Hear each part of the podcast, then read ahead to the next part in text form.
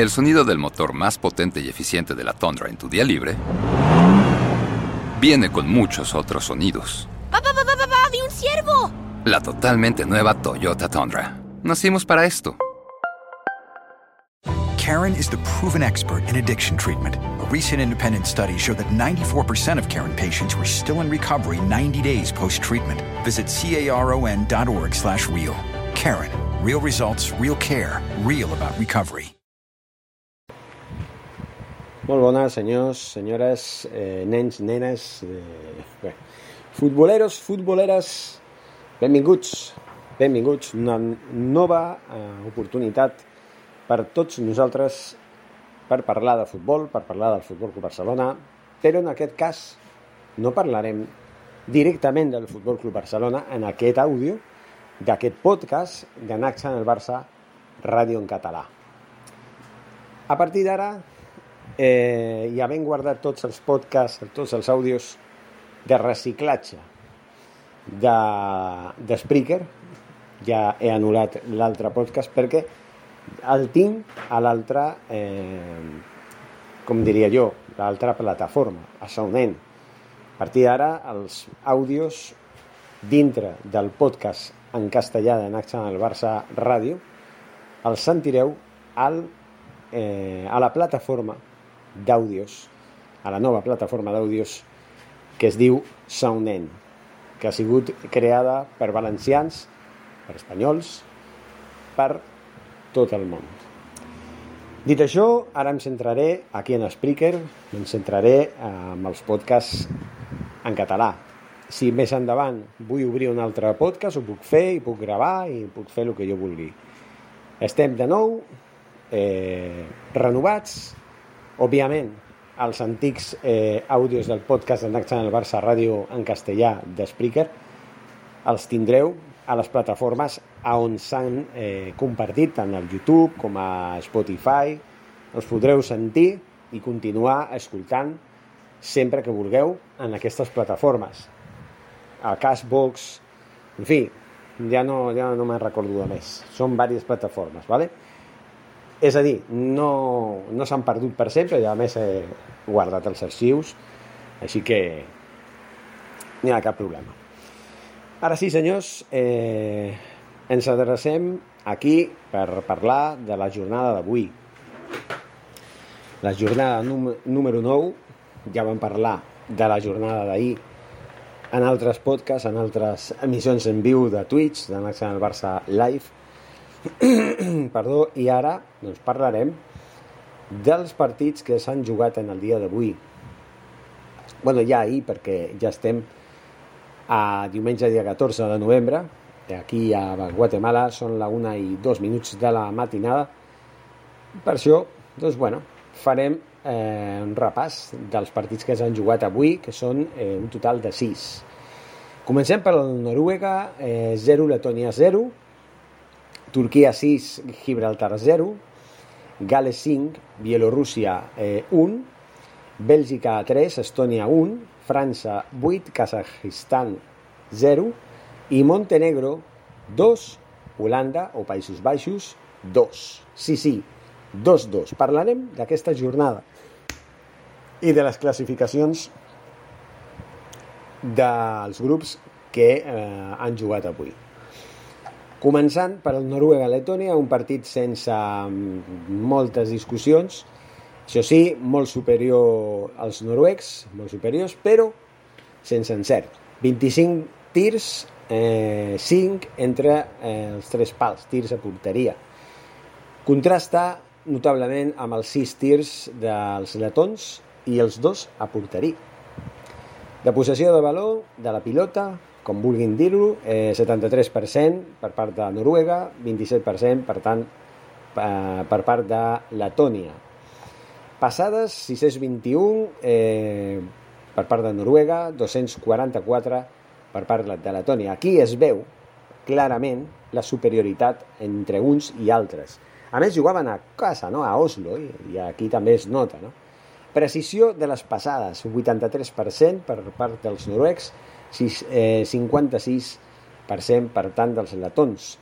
Faltes 8 a 7 pels noruecs, eh, targetes grogues, dos per cadascú, targetes vermelles cap, fores de joc 1 a 2 pels letons i corners 9 a 3 pels noruecs. La classificació, Noruega eh, que es queda tercera amb 18 punts, amb totes les possibilitats perdó, de classificar-se per al Mundial directament o per la repesca, també es podria dir. La lluita està entre els Països Baixos, que està primer, o Holanda, com ho vulguin dir. Jo prefereixo anomenar-los Holanda. Tota la meva vida els he anomenat Holanda, i tot i que des de fa uns anys ja a Holanda han preferit eh, anomenar-los Països Baixos, doncs jo continuo anomenant-los Holanda. Així que Holanda primera amb 20 punts, Turquia segona amb 18 i Noruega tercera també amb 18. Entre aquests tres estarà la classificació del proper dimecres, la jornada del grup G, entre els partits entre aquests, eh, que serien els següents. Eh, Holanda jugarà contra Noruega i Turquia jugarà contra Montenegro. D'aquí, es, si es dona una sèrie de combinacions, podria deixar els holandesos fora del Mundial, fins i tot de la repesca. Així que compta amb aquesta jornada perillosa en el, i en aquesta situació en la que s'han ficat els holandesos. Farem una miqueta eh, les alineacions que en les quals, bueno, els noms són una mica complicats, però bueno, intentarem eh, dir-los de la millor manera. Eh, Nilan a la porteria amb un 4-2-3-1 eh, pel part dels noruecs, no sé si els pronuncio bé, si no, doncs ho sento. Defensa del 4, formada per Melling per l'esquerra, Pedersen per la dreta i parella de centrals Strandberg i Lode. Eh, a la medular, Norman per l'esquerra i, i Torsby, Torsby per la dreta. Eh, després, per la línia d'atac, Elionousi per l'esquerra, Odegaard per la dreta, i al centre Torsbet i una mica més endavant, doncs més avançat, tenim a Serlot. Per part dels letons, aquí sé que té la marinera, eh, amb un 4-2-3-1 també, crec que és la mateixa, el mateix 4-2-3-1, 4-2-3-1, sí, la mateixa. El mateix sistema per uns que pels altres. Usois a la porteria, eh, a la defensa, Jukorskis a l'esquerra, Sabalinesc, no sé si ho he dit bé, ho sento, per la dreta, Dubrà i Chemordois o Chemomordis,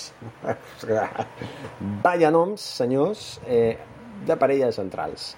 Kigurs per l'esquerra, M6 per la dreta a la medular i a la línia d'atac Singanix per l'esquerra ja un cens, tenir que narrar un partit com aquests, senyors, per la dreta i Uldrixis o alguna així i Gutovskis més endavant a la línia d'atac. Mirin, m'estalvio una mica dir les alineacions perquè collons, collons. en fi, cap gol, no es, pot dir, no es pot dir que puguem fer una cronologia en condicions, perquè no s'ha mogut el marcador. Seguim, senyors, seguim, a veure, eh, més partits. El Turquia 6, Gibraltar 0. Aquí no hi ha hagut color. Els turcs han sigut clarament superiors amb els gols de Mohamed Kerem Akugorglu al minut 11, Halil Davisoglu al 41 i al 38 al, al 38 al 41. Al 65, Meri Demiral. Al 81, Serdar Dursun. I al 84, Mer Muldur.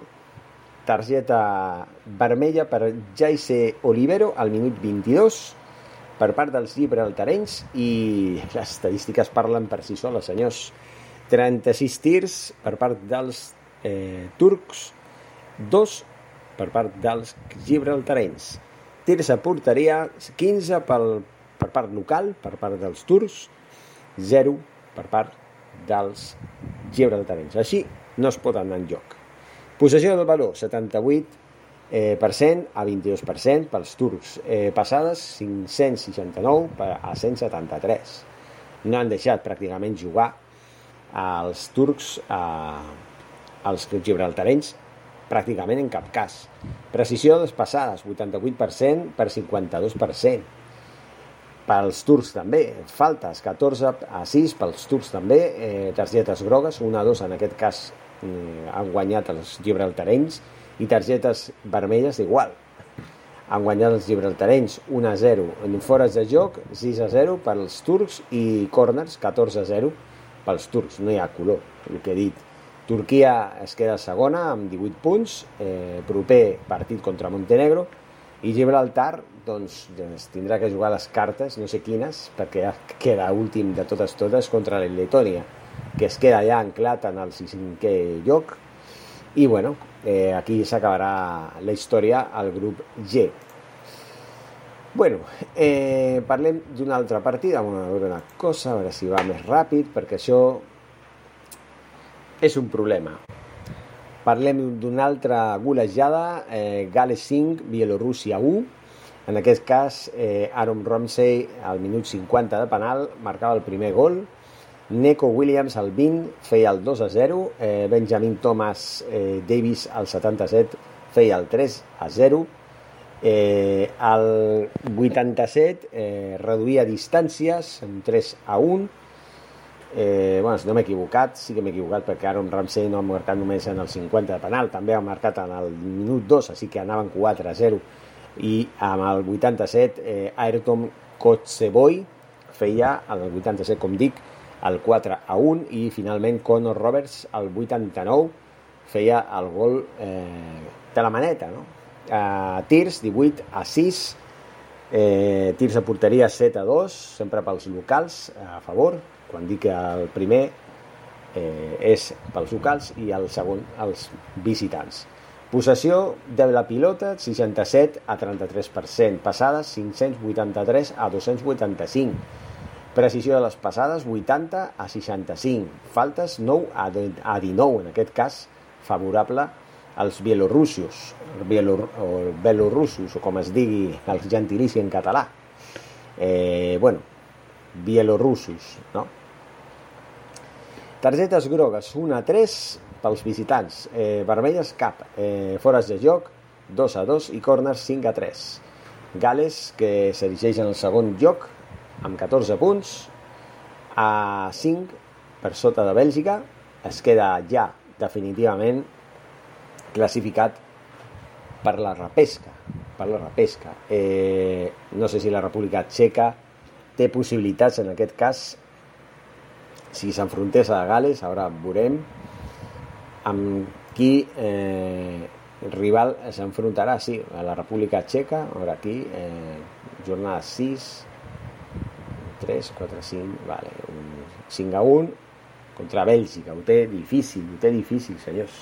Però si Gales perd el partit i, per una altra banda, la República Txeca guanya, en aquest cas, a mi m'agradaria veure quin és el gol a veràs entre tots dos equips, perquè clar, si estem parlant de, a veure, Bèlgica, aquí Gales, vale, a veure, el partit, no? Sí, tornem a veure les estadístiques de l'equip de Gales. Gales va guanyar... No, van empatar a la jornada 7 contra la República Txeca i una mica abans 1 a 0 va guanyar Gales, així que el gol a veràs afavoreix, afavoreix a Gales, el que significa que en aquest cas sí que Gales estaria classificada ja directament per la repesca. Passi el que passi, encara que empati de punts, perquè la República Txeca té que enfrontar-se a l'altre equip, no? el que queda de la, de la classificació, que seria Bielorússia, si no és un altre, ara mateix. Bueno, ja ho, ho veurem després, ara ho veiem ara mateix. Eh, vamos a veure, a veure una cosa, és els últims, no? Sí, seria República Txeca contra Estònia, Gales, Bèlgica i Bòsnia-Herzegovina, Ucraïna. Vale, vale, aquí el tenim bueno, simplement seria això, no? Eh, Gales està classificada ja per la repesca, passi el que passi, ja no té cap possibilitat en la República Txeca, es queda fora del Mundial, eh, i és una llàstima perquè la República Txeca té un dels equips més, més, més forts, més atractius de tot el, el que seria el Mundial, no? un dels millors, no, no el millor, per suposat, crec que França és la màxima favorita, torna a ser la màxima favorita per lo que hem vist en el partit d'avui, que després analitzarem. Bèlgica 3, Estònia 1. Anem per el següent partit. Eh, Christian Benteke eh, marcava el primer gol a minut 11, Yannick Ferreira Carrasco feia un golaç al 53, eh, al 70 Eric Sorga retallava distàncies, el 2 a 1, i Torgan Hazard, el germà d'Eden Hazard, feia el 3 a 1 definitiu, el 74. Eh, els tirs són 20 tirs per part de Bèlgica i eh, 11 per part d'Estònia. No han estat malament els estonesos, eh, no han estat malament. Eh, tirs a porteria, 10 a 5. Aquí sí que han sigut superiors els belgues, que bueno, tot, a, tot el cas sempre seran superiors. Eh, possessió de la pilota 82% a 18% per als belgues. Eh, les, els passes o les passades 800, 886 passades per part de Bèlgica 203 només pels estons. Eh, precisió de les passades. 91% per part dels belgues 60 per part dels estons. Faltes 6 a 15 favorables als estons. En aquest cas han estat, han estat més agressius. Targetes grogues 0 a 1 per als estons. I vermelles cap, cap ni una fores de joc 4 a 0 per als belgues i corners 9 a 3 també pels belgues i els belgues precisament classificats directament pel Mundial 19 punts a falta d'una jornada eh, i els estons doncs, ja es queden sense possibilitats amb les tres derrotes als últims 5 partits jugats eh, amb 4 punts, a molta distància ja, 15 punts de diferència entre els belgues i els estons, i sense possibilitats, com dic. Així que eh, així estan les coses. Ara anem pel 8 a 0, amb 4 gols, sí, sí, 4 gols d'Mbappé. Està que se surt el tio. És increïble. Mbappé, senyors, la figura estratosfèrica del partit que ha marcat 4 dels 8 gols que ha, que ha eh, infringit França a la molt feble Kazakhstan, o no sé com es diu. En castellà és Kazakhstan, en, en català seria Kaza, Kazakhstan també, Kazakhstan, bueno. És, això és. Kylian Mbappé, als minuts 6, 12, 32 i 87, eh, Karim Benzema marcava dos gols, al 55 i al 59, està a casa surt Karim Benzema també, Adrián Rabiot al 75 i Antoine Griezmann al 84 de penal. Aquests són els 8 gols que s'han marcat no per ordre, però sí per ordre de jugadors. No? Eh, el partit no té història. Aquí, si l'altre era superior, aquí és estratosfèric. 20 tirs per part de França, contrasta amb els 5 que sí ha lograt fer els Kazakhstan, el Kazakhstan aquests, el els kazajos, eh, no sé si es diu així el gentilici, 5 tirs, dels quals 14 entre els tres pals, tirs a porteria per part dels francesos, 3 només per part dels kazajos. Possessió de la pilota, 66% per part dels francesos, 34% per part dels kazajos, passades 722 per part dels francesos, 380 per part dels kazajos. Precisió de les passades, 91% per part dels francesos 80% per part dels kazajos. Faltes 13 a 9 per part dels francesos. Targetes grogues 1 a 2 per part dels kazajos. Vermelles, targetes vermelles, no hi ha hagut cap. En aquest cas, eh, fores de joc 2 a 0 pels francesos i corners 6 a 1 pels francesos. No hi ha hagut color, França classificada ja d'entrada, l'actual campiona del món, eh, pel, pel proper eh, campionat en el qual tindrà l'oportunitat de eh, trencar la maldició del campió, que a la següent edició del Mundial sempre cau a la fase de grups, com ha passat els últims anys. França, com dic, classificada eh, segona Finlàndia, encara queda una jornada. Eh, Ucraïna es queda a dos punts de Finlàndia, amb nou punts. Entre aquests dos estarà la repesca, o bé, o bé amb els finlandesos o bé amb els ucraïnians. ucraïnians. A veure, a veure què passa. Bosnia-Herzegovina, que es queda quart amb 7 punts, podria superar els ucraïnesos, mm, no dic que no, i els kazajos quedarien últims amb 3 punts. Aquesta seria la lectura d'aquest partit increïble, 8 gols com 8 sols. I sí, volia reservar-ho pel final. Montenegro 2, Països Baixos d'Holanda 2 amb un Memphis Depay que marcava els dos primers gols, un de penal al 25 i un altre 54 i es posava la cosa molt bé amb un 0-2 prometedor. Però arribava al minut 82 i el senyor Lija Bukoric, o Bukoric marcava el 1-2 al 82 i com dic, 4 minuts després amb un desparajuste enorme de la selecció holandesa Bujnovic feia el 2-2 definitiu. I al final les estadístiques van ser superiors per Montenegro 11 a 9 de tirs i 3 per cadascú a porteria, això sí, més equilibrat i el percentatge el mateix, perquè han acabat en tables. Possessió de la pilota 25 a 75% per part dels holandesos. Aquí sí que no hi ha hagut color. Passades 225 a 682. Precisió de les passades 68% a 89% sempre a favor dels holandesos. Eh, faltes Bueno, 16 a 11. Targetes grogues 2 a 1. Targetes, targetes, targetes vermelles 0 a 0. Fores de joc 0 a 2 a favor dels holandesos i els corners 5 a 1 també a favor dels holandesos, que a fin de comptes ha sigut superior, però finalment ha baixat la guàrdia en el pitjor moment, als últims 8 minuts del partit, on han, on han perdut tota l'avantatge que tenien del 0-2 que els hi donava la classificació directa pel Mundial, que finalment es queda amb 20 punts a 2 tant dels turcs com dels eh, l'altre rival, que ara mateix li recordarem a tots vostès. A tots vostès. Eh,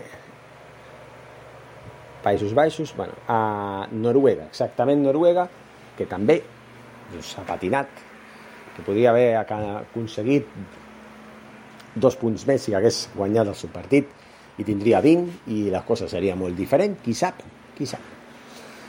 Gràcies a que els holandesos no han acabat perdent perquè hagués durat 10 minuts més el partit, que de fet ha durat 4 més i han tingut una ocasió que a punt han estat a aprofitar els montenegrins i que bueno, els hauria costat un disgust perquè anar guanyant 0-2 en els últims 10 minuts acabar perdent 3 a 2 hauria tingut molta més gravetat l'assumpte perquè imagini's, tindria 19 punts, no? encara seria líder, però més, més, estaria més apretada la cosa.